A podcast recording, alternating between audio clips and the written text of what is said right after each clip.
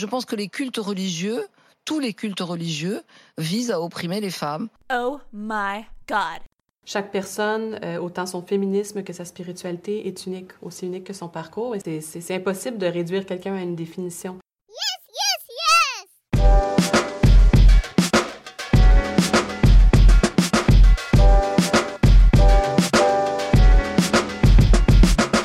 Dieu avec un E, le podcast féministe et croyant.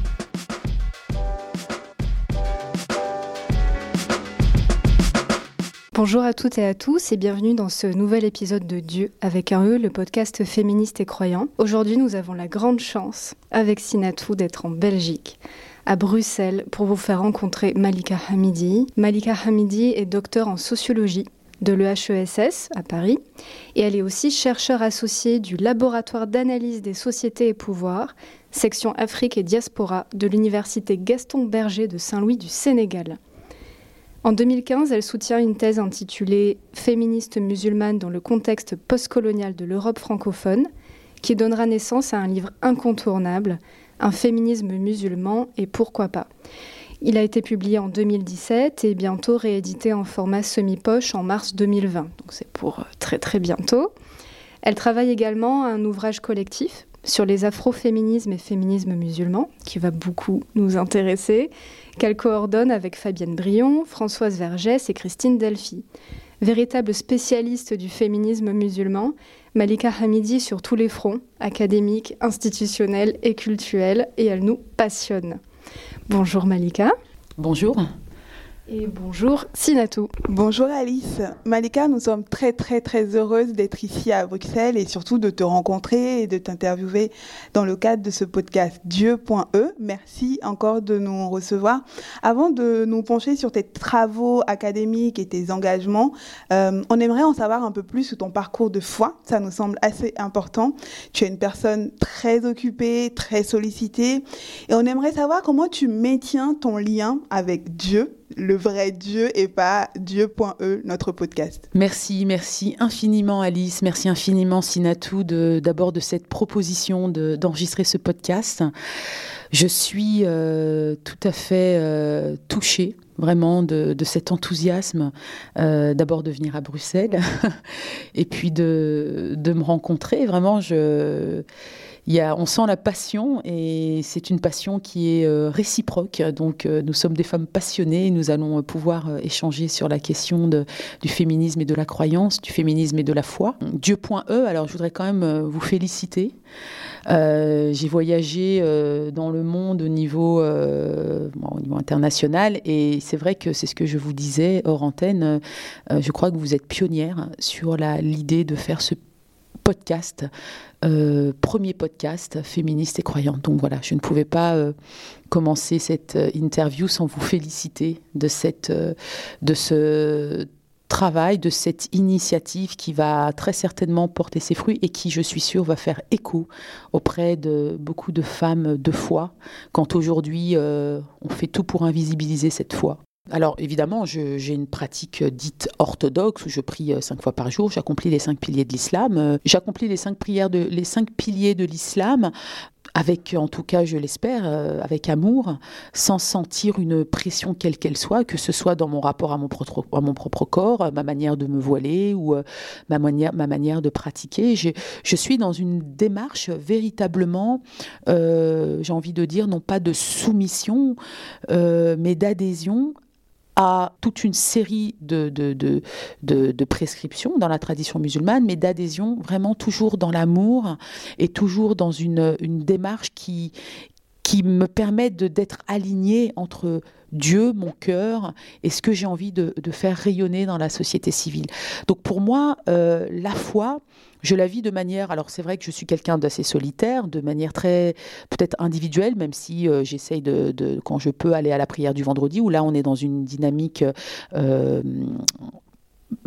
horizontale euh, où on est évidemment en contact avec sa propre communauté de foi parce que c'est important de se nourrir les uns des autres. Mais je suis souvent dans cette relation verticale à Dieu, euh, avec encore une fois l'idée de, me dire toujours que ma foi doit me faire rayonner dans, la société civile. La dimension que j'entretiens avec mon foulard, c'est euh, ce dont on parle ces dernières années. On nous a beaucoup parlé des foulards identitaires, des foulards culturels. On a fait toute une typologie des foulards et c'est vrai que moi je m'inscris euh, aussi dans ce, dans ce foulard qui, est, qui, devient à un moment donné un outil de pouvoir, de contribution dans la société, un foulard qui euh, est pour mettre en, pratique aussi euh, les prescriptions des hadiths, donc les actes et les dires du prophète, prophète qui disait que le foulard ne doit pas, n'est pas censé nous enfermer, mais au contraire de nous permettre de rayonner par notre foi dans l'espace public. Aujourd'hui, c'est vrai qu'on nous renvoie en pleine figure, alors surtout en contexte français. C'est moins le cas en contexte belge, parce qu'en Belgique, c'est quand même un pays confessionnel où le rapport au religieux est quand même plus apaisé. Euh, et même s'il faut rappeler qu'en France, je l'ai souvent rappelé, qu'il euh, n'a jamais été question d'évacuer euh, le religieux de l'espace public. En 1905, les nonnes pouvaient se promener avec leur foulard, et je pense que vous serez plus à même de, confirmer. Donc moi, mon rapport à ma, foi, c'est un rapport tout à fait décomplexé. Je m'assume dans ma foi, qu'on l'accepte euh, ou pas, mais c'est beaucoup plus un retour vers soi, beaucoup plus un, retour vers un épanouissement euh, euh, personnel qui doit être atteint que pour pouvoir justement servir la société civile, les hommes avec un grand H, la famille, etc.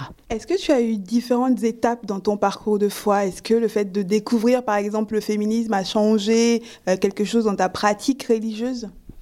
Alors moi, je, avant d'être féministe, euh, parce que, encore une fois, euh, si, on, si l'on comprend le féminisme comme un, projet euh, euh, théorique, pratique et politique pour aller vers cette égalité entre les genres, en réalité, nous sommes dans une démarche féministe et dans un process féministe depuis le début.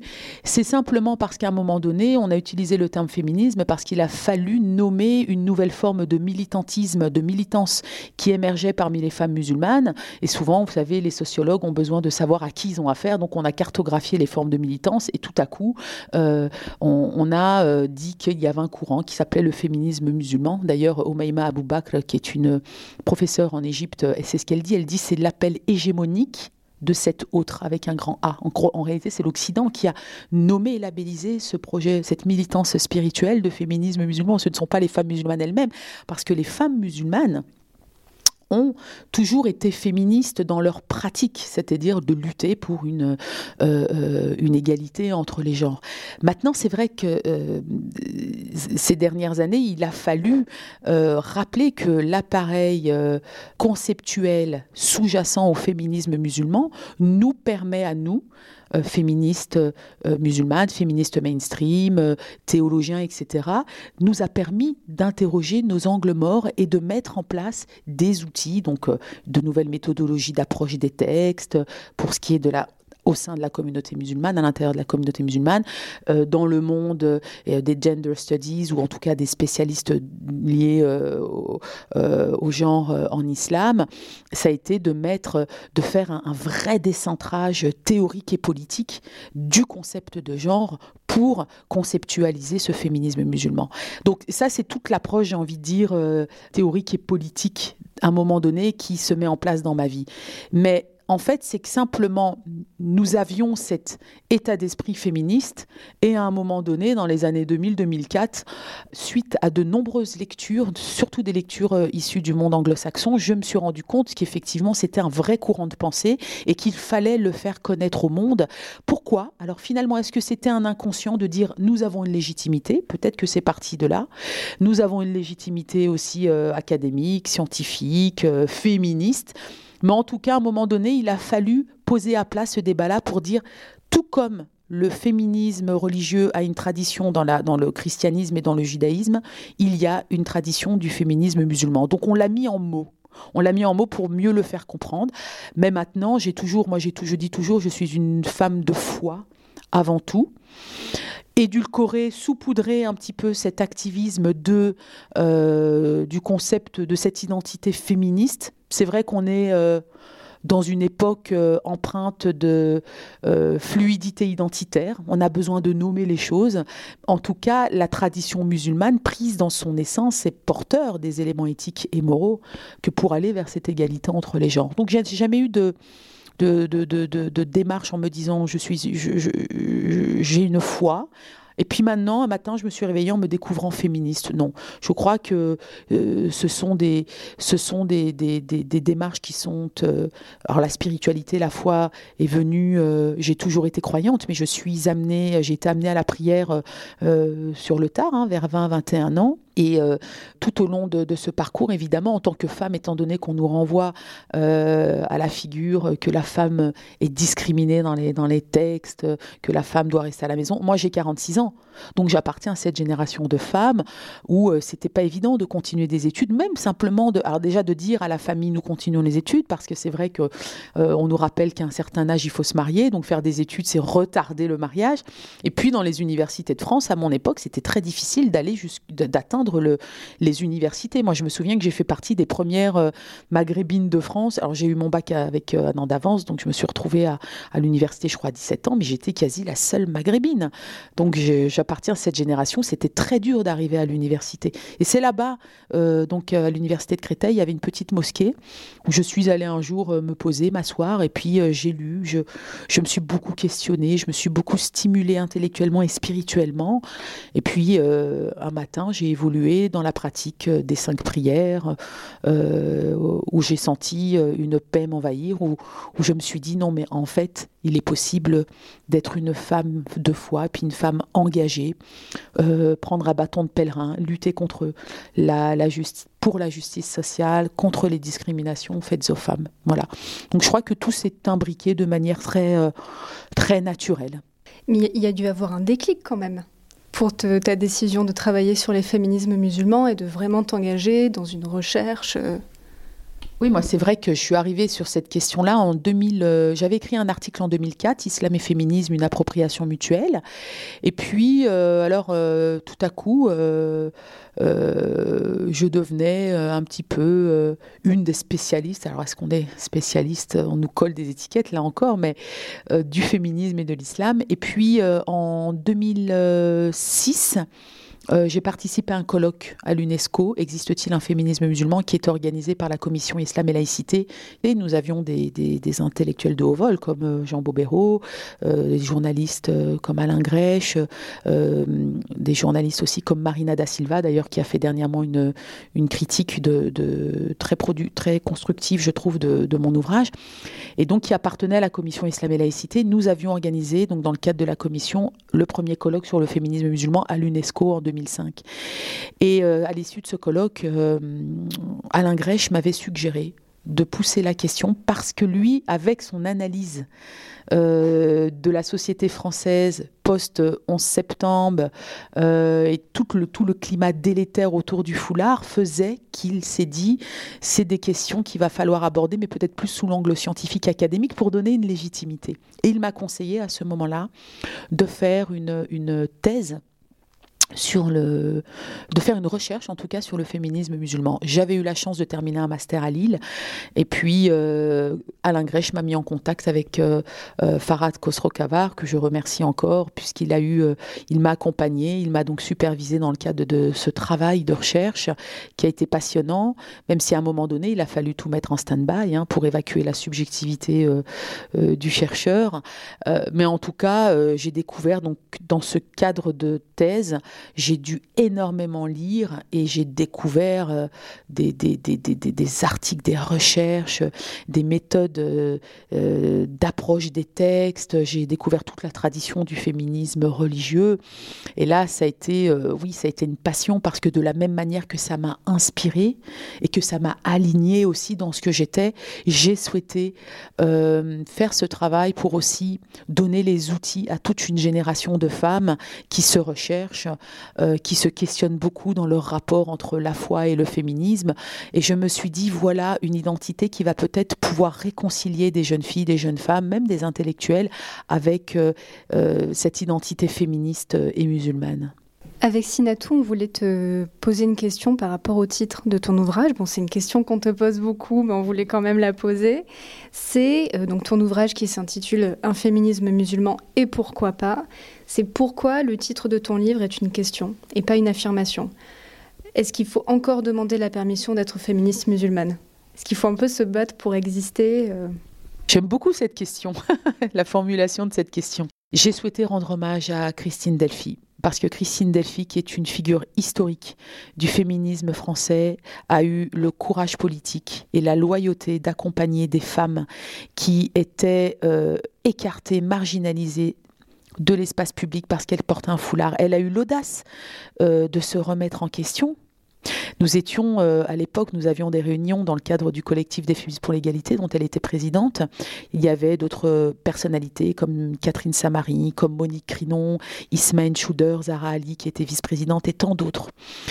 Et je me souviens encore de ces réunions où, nous débattions de la, du sens du foulard, etc. Et à un moment donné, elles ont quand même l'humilité, je ne sais pas si on peut parler d'humilité, mais en tout cas, elle se questionne effectivement sur cette nouvelle identité de femme.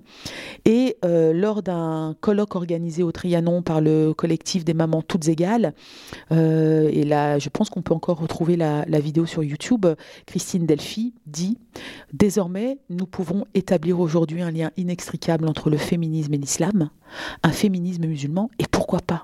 Évidemment, elle crée le buzz au sein du mouvement féministe mainstream. Pourquoi? Parce que le féminisme euh, mainstream a été divisé lors de la lors de la loi de 2004.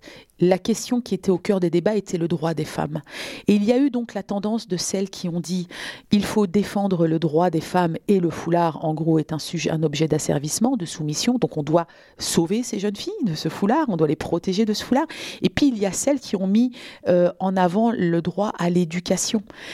Et euh, celles qui ne se sont pas prononcées, qui ne savaient pas trop, euh, qui sont restées plutôt silencieuses un silence assourdissant. Et donc, euh, Christine Delphi et, une minorité en tout cas ont eu le courage de oui, courage politique de, de défendre le droit de pouvoir porter le foulard. Au fond, c'était le droit à l'éducation qu'elle défendait, puisque pour la première fois dans l'histoire du féminisme, un droit allait être bafoué, celui de l'éducation, puisqu'on allait renvoyer à la maison des jeunes filles qui voulaient étudier. Et donc, L'ouvrage, lorsque la maison d'édition, lorsqu'on a discuté avec la maison d'édition de la publication de ma thèse, l'idée était de rendre accessible ce courant, ce mouvement de pensée et d'action. Et euh, la maison d'édition, que je remercie encore, parce que la réédition de l'ouvrage le 5 mars 2020, je le vis comme une consécration, mais surtout, étant donné qu'il va sortir en format semi-poche et moins cher, il va rendre la pensée, le courant plus accessible euh, à tout un chacun. Ce n'est plus euh, un ouvrage sous format thèse, c'est vraiment un petit bouquin qui se vendra, j'espère en tout cas qui fonctionnera, mais qui sera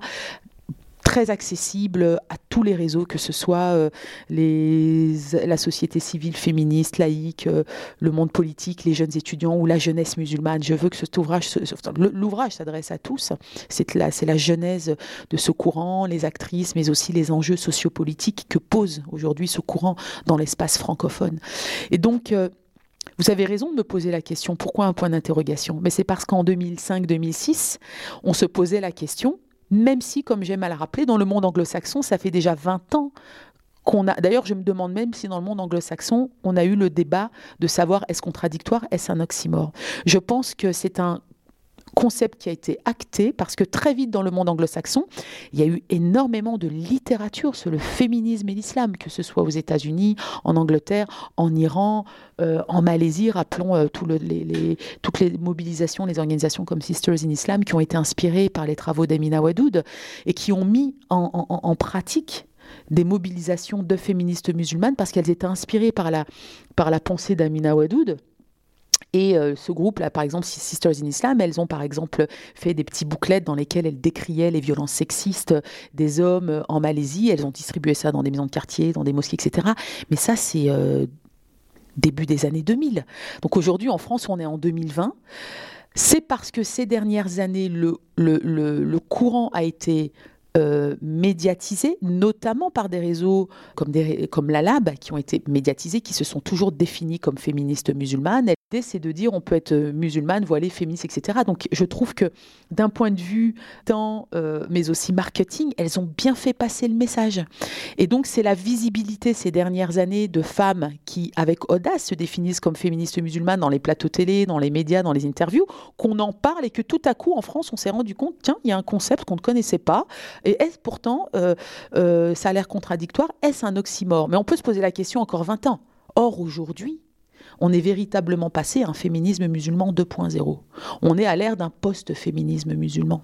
Dans le sens où, depuis 4-5 ans, on est euh, à l'aune d'une génération de femmes qui ont dépassé leur appartenance ethnique et religieuse. Oui, on est féministe musulmane lorsqu'il faut remettre en question des, interprétations sexistes, des interprétations culturelles de certains versets. On mobilise le référentiel religieux, à savoir l'islam, on est dans le féminisme musulman, mais lorsqu'on se bat pour euh, une égalité à l'accès euh, à l'éducation, à l'emploi, à la santé, ou pour la cause des migrants, des réfugiés, euh, nous sommes des féministes. Et donc on est face à une génération de femmes qui, dans certains combats, n'ont plus besoin de labelliser et de rajouter cet adjectif de musulmane. D'ailleurs, certaines, d'après mes dernières euh, rencontres, elles disaient dire je suis féministe et musulmane, ça peut diviser, ça peut polariser. Nous sommes des féministes intersectionnelles, postcoloniales. Donc on ajoute d'autres adjectifs qui fait que ce sont des femmes qui partent de leur foi, mais qui sont féministes avant tout. Et c'est pour ça que je parle d'un féminisme musulman 2.0. Dans ton livre, tu fais une large part très intéressante d'ailleurs à la théologie féministe musulmane et aux approches théologiques pour justifier justement la légitimité d'une égalité des genres en islam. Est-ce qu'il faudrait être théologienne pour être féministe musulmane ou féministe chrétienne ou féministe juive? Comment tu t'es située, toi, en tant que sociologue et femme croyante alors comme je le disais, moi je suis partie de ma foi pour m'intéresser à ces mouvements de femmes et pour me rendre compte que bon, moi je suis sociologue, donc ce sont des mouvements de femmes que j'ai observés d'un point de vue euh, sociopolitique. J'ai analysé les mobilisations, etc. Mais après, en tant que femme de foi, je m'intéresse à toutes ces interprétations féministes qui sont faites. Aujourd'hui, ce que l'on peut dire, c'est que euh, nous avons d'abord tous les travaux d'Amina Wadou, d'Asma Barlas, d'Asma Lamrabet dans le monde francophone, euh, qui a travaillé, d'ailleurs, vous avez vu les derniers débats, notamment sur la question de l'héritage, où elle a fait des propositions, mais elle était contrainte de claquer la porte euh, de son centre de recherche parce que peut-être qu'elle bousculait, elle a dépassé les limites. Et donc ça, je crois que c'est toute la question de l'autorité dans la tradition musulmane euh, qui est à questionner. Et effectivement, la question du féminisme musulman est une question politique avant tout. C'est le politique dans le monde musulman qui décide de faire, d'avaliser ou de faire émerger un mouvement de femmes qui questionnent le rapport au texte, le texte. Donc moi, je n'ai jamais eu la prétention de faire de l'analyse, je n'ai pas les outils, je ne suis pas outillée, je ne suis pas théologienne ni outillée en sciences islamiques. En sciences islamiques, je suis autodidacte, je lis comme toutes mes sœurs, mais euh, je ne pourrais pas prétendre à mettre sur pied ou à euh, euh, imaginer un cadre d'analyse des textes. Maintenant, des femmes comme Emina Wadoud, par exemple, qui, elles, ont vraiment travaillé. Je rappelle qu'Emina Wadoud avait écrit ce premier ouvrage, Le Coran et les femmes, qui a eu un, impact, en tout cas, qui a retenti et qui a fait écho en moi, où je, me suis dit, au fond, euh, voilà une femme qui est audacieuse et qui se réapproprie le texte et qui se base sur euh, les travaux d'un de, certain... Alors, j'en parle dans la thèse et dans l'ouvrage aussi, où je reparle toute cette méthode d'approche, où elle explique que aujourd'hui, euh, Narim Jinnah, qui est professeur en Afrique du Sud, disait il est possible de développer une, méthodologie interprétative des textes en se basant sur les travaux de Paul Ricoeur, euh, penseur, euh, euh, éminent penseur français, linguiste, qui a fait un travail d'herméneutique aussi sur les écritures. Et elle disait que combiner la méthode d'approche de, Paul Ricoeur avec la pensée de Fazl Rahman, Fazl Rahman qui était un savant du XXe siècle d'origine pakistanaise, pourrait permettre de développer une, euh, une méthode euh, interprétative contextualisée des textes. Hein. Donc, euh, Fazl Rahman qui est dans une approche historicisante, contextualisante des versets. Et elle, elle utilise cette méthode d'approche pour dire, voilà, un cadre d'analyse qui peut être pertinent. Mais c'est Amina Wadoud qui l'utilise. À ma connaissance, il n'y a pas d'institution religieuse qui a validé ou qui a avalisé cette méthode des textes, mais qui sont en tout cas porteuses d'espoir. Je crois que dans les prochaines années, le monde... euh, les sphères religieuses du- de l'islam sunnite, hein, de l'islam sunnite et non pas de l'islam chiite, puisqu'il y a d'autres, c'est un autre, euh, vous savez, dans, le, dans la tradition chiite, euh, il y a euh, il y a un clergé, ce qu'il n'y a pas dans le monde sunnite. Donc euh, aujourd'hui, dans le monde sunnite, euh, tout le monde et n'importe tout le monde et n'importe qui peut se réveiller un matin, remettre le Coran en chantier et dire voilà, moi je viens avec telle analyse et telle interprétation du texte. C'est plus compliqué dans le monde sunnite. hein. Et donc euh, Amina Wadoud, en, rappelant cette méthode d'analyse qu'elle a utilisée, ou comme As- Asma Barlas aussi, qui ont utilisé des méthodes d'analyse féministes, euh, à ma connaissance, je ne sais pas si elles ont été avalisées par les savants de l'islam sunnite, mais en tout cas, ce que je peux dire, c'est que ça fait écho dans toute la jeunesse qui émerge. Et les tentatives, justement, d'Asma Lamrabet, lorsqu'elle a fait, lorsqu'elle a fait cette euh, proposition de réinterprétation de la question de l'héritage, parce que dans la... Alors c'est vrai que je ne suis pas théologène, je ne suis pas spécialiste, mais nous qui sommes autodidactes, souvent on fait des raccourcis en disant euh, la femme peut hériter de 1 huitième de ce que l'homme hérite, ce qui peut paraître discriminant. Euh, or, euh, on sait, nous, en tant que femmes musulmanes qui avons étudié, on sait que ce sont des raccourcis, qu'il y a eu des cas où les femmes ont même hérité plus que l'homme et que c'était du cas par cas, y compris sur la question du témoignage. La question du témoignage où, euh, lorsqu'il y a une transaction financière, nous demandons la présence soit de deux hommes, soit d'un homme et de deux femmes. Lu comme ça avec des lunettes de, de, de, de littéraliste, on se dit mais c'est discriminant à l'endroit des femmes. Et vous avez aujourd'hui justement, suite à la méthode que je dont je parlais tout à l'heure, euh, la méthode combinée de l'approche de, Paul Ricoeur et de Fazul Rahman, qui était de dire oui, mais aujourd'hui, nous avons des femmes spécialistes en finance islamique, des femmes femmes d'affaires, des femmes qui maîtrisent le business et qui donc aujourd'hui, avec une approche contextualisée, on pourrait arriver à l'idée de dire ben, finalement euh, au niveau du témoignage, on pourrait arriver à une égalité, un homme, une femme. Donc c'est toutes ces, ce sont toutes ces propositions qui donnent espoir dans toute cette génération qui est en train d'émerger, même si la principale lutte des féministes musulmanes aujourd'hui en Europe francophone et en Occident, c'est une lutte avant tout sociopolitique. Toutes les dimensions culturelles, euh, je crois qu'aujourd'hui, on est dans une face à une génération qui a dépassé les pratiques culturelles. On est face à une génération aussi de personnes qui sont en train de remettre en question même les parents. Parfois, les parents sont déboussolés. Les parents apprennent des enfants. Moi, mes parents, parfois, je leur apprends. Je leur, je leur dis, mais vous savez, sur telle ou telle question, euh, voilà ce que le prophète rappelait, parce que les parents n'ont pas eu accès aux sources. Nos parents n'ont pas eu.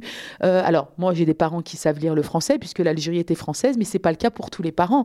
Donc, souvent, c'est un petit peu les, les enfants qui éduquent qui éduquent les parents. Donc l'islam culturel, on est en train d'en sortir tout doucement. Mais là, véritablement, on est face à des discriminations parce que femmes de foi musulmane, voilées, et que le gros combat des femmes aujourd'hui, c'est la lutte contre l'islamophobie parce qu'elles sont les premières victimes euh, de l'islamophobie aujourd'hui euh, en Europe, notamment en France, en Belgique et ailleurs.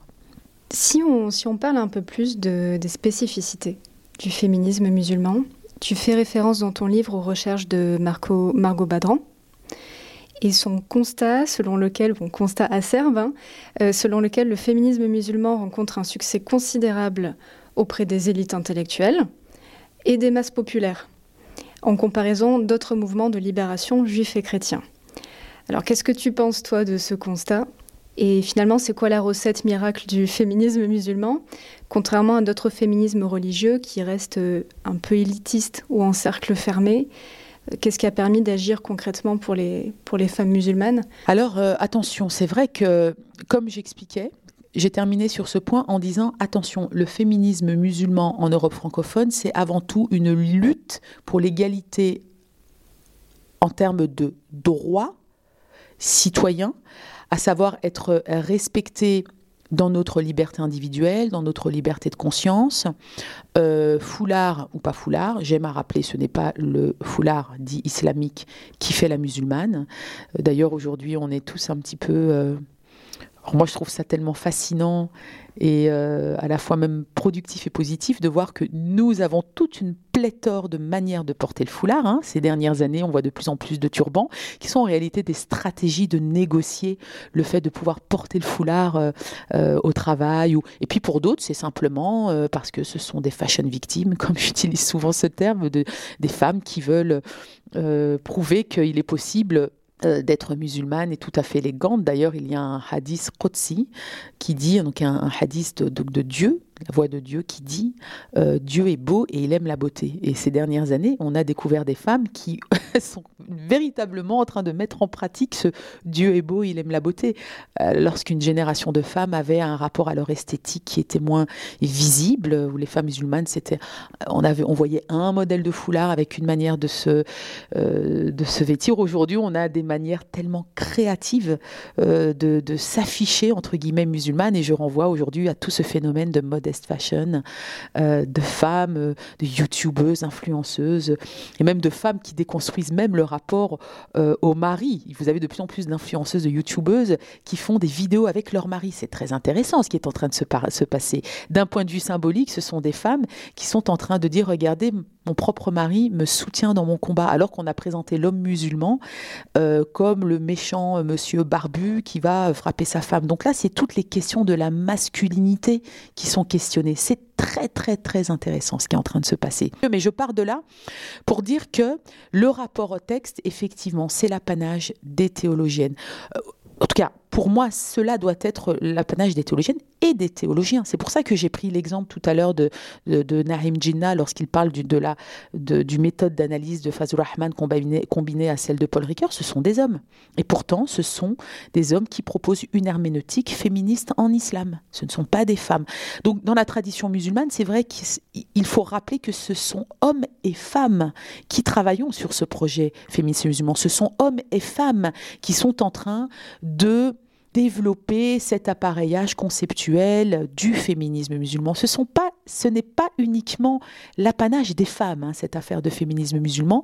Vous avez même des hommes qui se, qui se définissent comme féministes.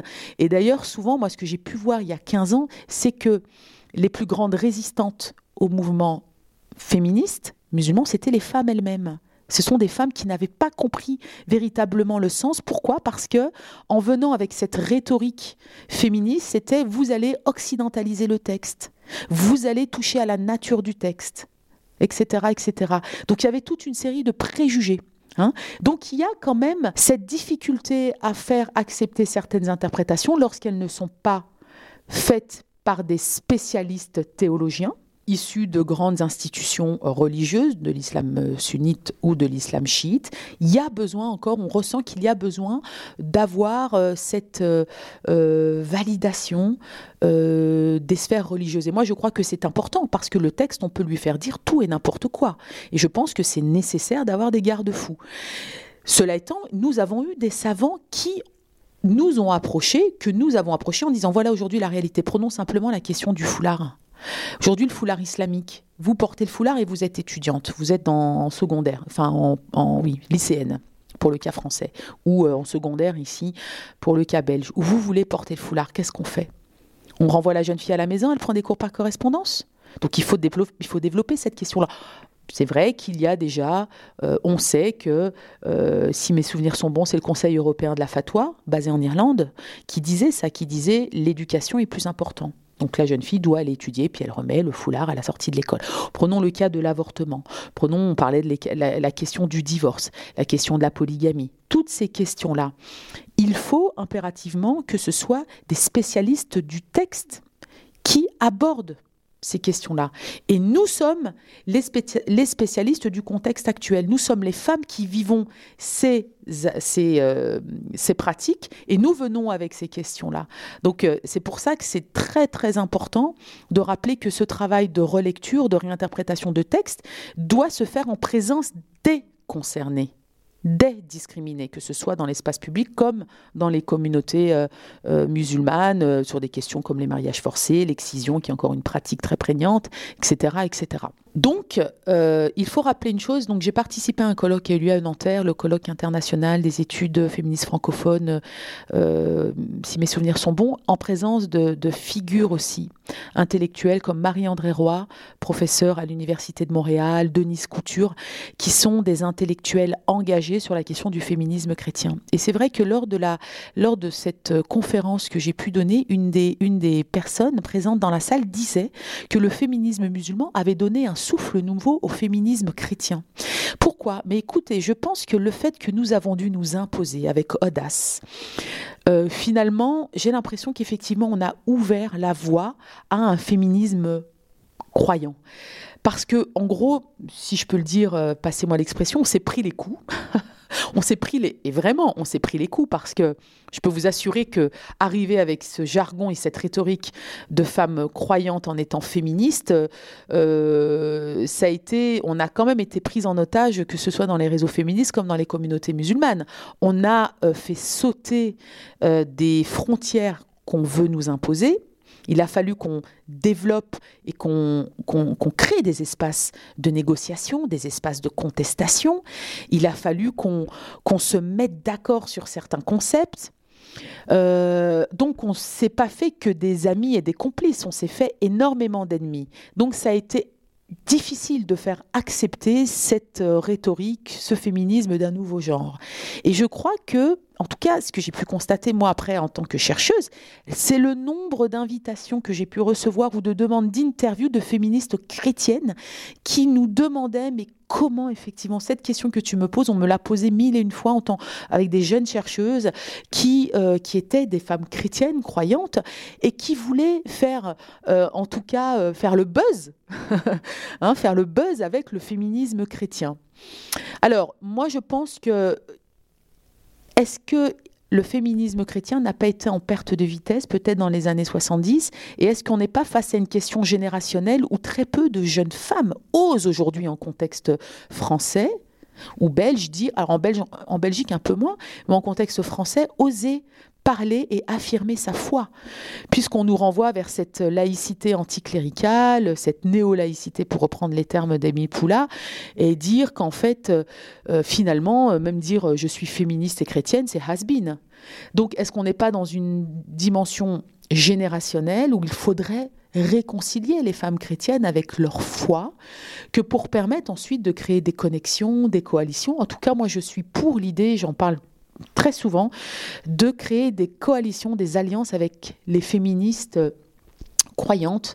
Et d'ailleurs, j'ai souvent rappelé, on en avait parlé à l'époque au Canada avec un groupe de femmes, de créer ces dialogues féministes interreligieux. Pourquoi? Parce qu'en tant que femmes de foi, nous avons besoin de nous réunir, de nous ressourcer spirituellement, pourquoi pas, et puis euh, de partager nos méthodes d'approche des textes. On avait assisté, il y avait une première rencontre où l'idée était de euh, de comparer nos méthodes d'approche des textes autour de la figure de Marie qui est une figure, pour nous, dans la tradition musulmane, Marie est une des meilleures femmes de l'univers. Hein. Donc dans la tradition musulmane, nous avons cinq meilleures femmes euh, de l'univers qui sont reprises. Donc Marie, mère de Jésus, Asia, Asia, femme de Pharaon, euh, euh donc la reine de Saba, qui était une gouvernante, Khadija, la femme du prophète, et Fatima, la fille du prophète. Ce sont les cinq meilleures femmes de l'univers. Nous avons en commun euh, Marie.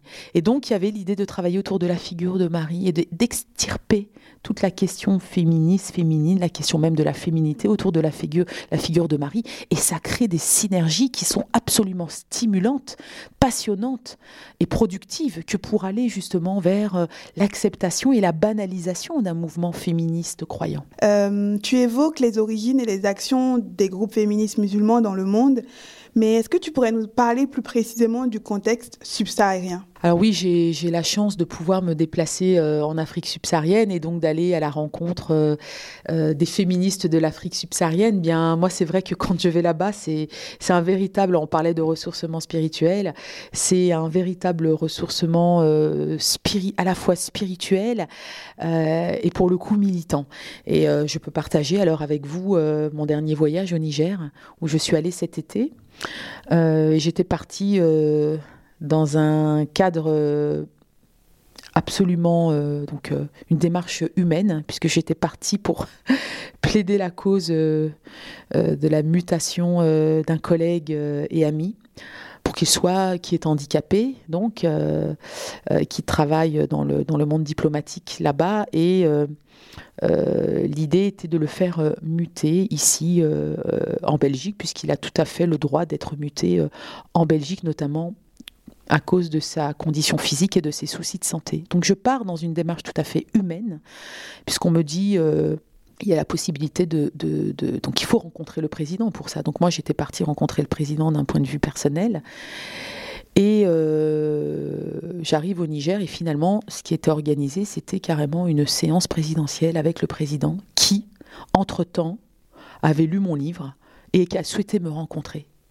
Et lors de la rencontre, euh, il me dit qu'en fait, euh, il est absolument euh, ravi de voir qu'un travail est fait sur la question et il me demande de prendre contact avec le ministre de la Renaissance culturelle qui souhaite sensibiliser les femmes pour qu'elles prennent part à l'engagement économique du pays, mais qu'ils sont confrontés à une mentalité machiste chez les hommes et que cet ouvrage-là allait pouvoir servir d'outil pour pouvoir euh, changer les mentalités au Niger. Donc je ne partais absolument pas dans cette perspective, mais finalement, je suis euh, heureuse de voir et d'apprendre que mon ouvrage peut servir d'outil. Donc, pour moi, c'était formidable. Et j'ai rencontré, euh, donc lors de ce séjour, l'ONG FAD, euh, Femmes Action et Développement, des féministes. Alors, là encore, des féministes. Alors, il y avait des féministes chrétiennes dans le groupe, des féministes euh, donc nigériennes, donc chrétiennes et musulmanes, avec une force absolument détonnante. Elles m'ont invité donc à là encore aller. euh,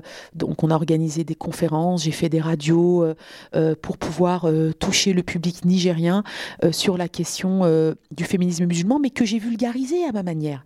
On n'est pas obligé de parler de féminisme musulman. On doit simplement revenir à l'essence même des sources scripturaires et de dire c'est le rôle de la femme. La femme a un rôle central dans le développement économique, dans le développement, euh, dans le développement politique, dans le développement de la littérature, la philosophie. Rappelons que l'islam a connu des figures mythiques. Il y a eu un âge d'or de l'islam. Pourquoi est-ce qu'aujourd'hui on n'en parle pas? Nous avons eu des femmes qui étaient reines en Inde, qui étaient musulmanes. Nous avons euh, euh, Bilqis, la reine de Sava. Nous avions la petite fille de l'imam Ali, gendre du prophète, qui avait créé le premier salon littéraire. Suite à cela, des salons littéraires et philosophiques ont été mis sur pied dans tout dans tout l'Orient, à Bagdad, dans les grandes villes qui rayonnaient comme des centres culturels. Revenons à l'histoire et à l'apport des figures mythiques, des femmes qui ont eu des rôles centraux. Euh, je pourrais les énumérer, je les cite dans mon ouvrage euh, auquel je vous renvoie, mais l'idée c'est de revenir à, cette, cet héritage qui a été marginalisé, à ce patrimoine qui a été marginalisé et qu'il faut absolument rappeler aujourd'hui. Et d'ailleurs, euh, euh, Atika, que vous avez euh, interviewé dans le cadre de votre podcast, euh, elle s'est lancée dans cette aventure de revivifier la mémoire de toutes ces femmes. Elle en fait, je crois, elle a un projet d'ouvrage, en tout cas sur le site. Et c'est merveilleux de réconcilier les femmes avec ces femmes-là. Pourquoi? Parce qu'aujourd'hui, la jeunesse en Afrique ou en Europe a besoin de se projeter dans les rôles modèles, ce qu'on appelle les rôles modèles. Et en Afrique, ce qui est actuellement en train de se passer, moi j'ai même l'impression que ça va même plus vite en Afrique subsaharienne qu'en Europe. Quand je rencontre les femmes là-bas, elles sont déjà, mais des fois même, je suis moi-même dépassée par les lectures qu'elles ont eues. Vous imaginez le contexte socio-économique qui est difficile et pourtant elles se procurent des ouvrages, elles se stimulent intellectuellement pour faire évoluer leurs conditions euh, euh, sur le terrain, la lutte pour l'alphabétisation, la lutte contre l'excision, etc. Ça bouillonne, ça bouillonne au niveau féminin en Afrique subsaharienne. Et je crois que, en tout cas moi, quand je vais en Afrique subsaharienne, je n'y vais pas du tout avec cette approche entre guillemets maternaliste parce que je me nourris de leur combat parce qu'elles forcent le respect. Merci beaucoup Malika. On, est, euh, on aurait plein, plein, plein d'autres euh, choses à te demander. Alors vous pouvez désormais nous aider et nous supporter sur notre page Ocha. Il y a écrit Supportez-nous. vous pouvez cliquer dessus euh, pour qu'on puisse aller plus loin et continuer à interviewer de des femmes super comme Malika Hamidi. Et surtout, n'oubliez pas de vous abonner au podcast sur toutes les plateformes. N'hésitez pas à en parler autour de vous, c'est hyper, hyper important pour nous. Euh, vous pouvez nous suivre sur Facebook, dites-nous ce que vous avez pensé de ce podcast. On serait ravis de lire vos différents retours. Et je vous dis à très très bientôt pour un nouvel épisode de Dieu.e.